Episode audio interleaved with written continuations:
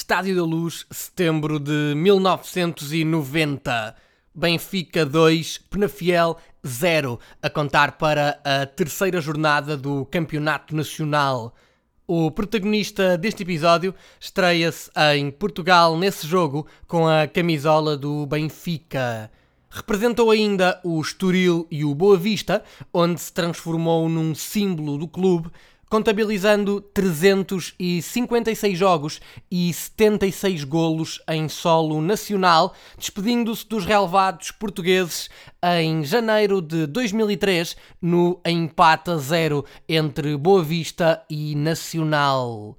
Venceu dois campeonatos, em 90-91 pelo Benfica e em 2000-2001 pelo Boa Vista, e uma taça de Portugal ao serviço dos achadrezados em 1997, precisamente frente aos encarnados, tendo marcado dois golos na vitória por 3-2.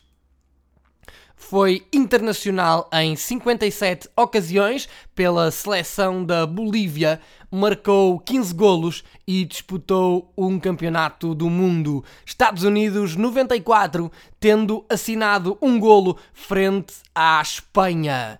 Falo de Ervin Sanchez. Eu sou o Paulo Freitas e este foi o 37 episódio do podcast No Mundo dos que são grandes. Até breve.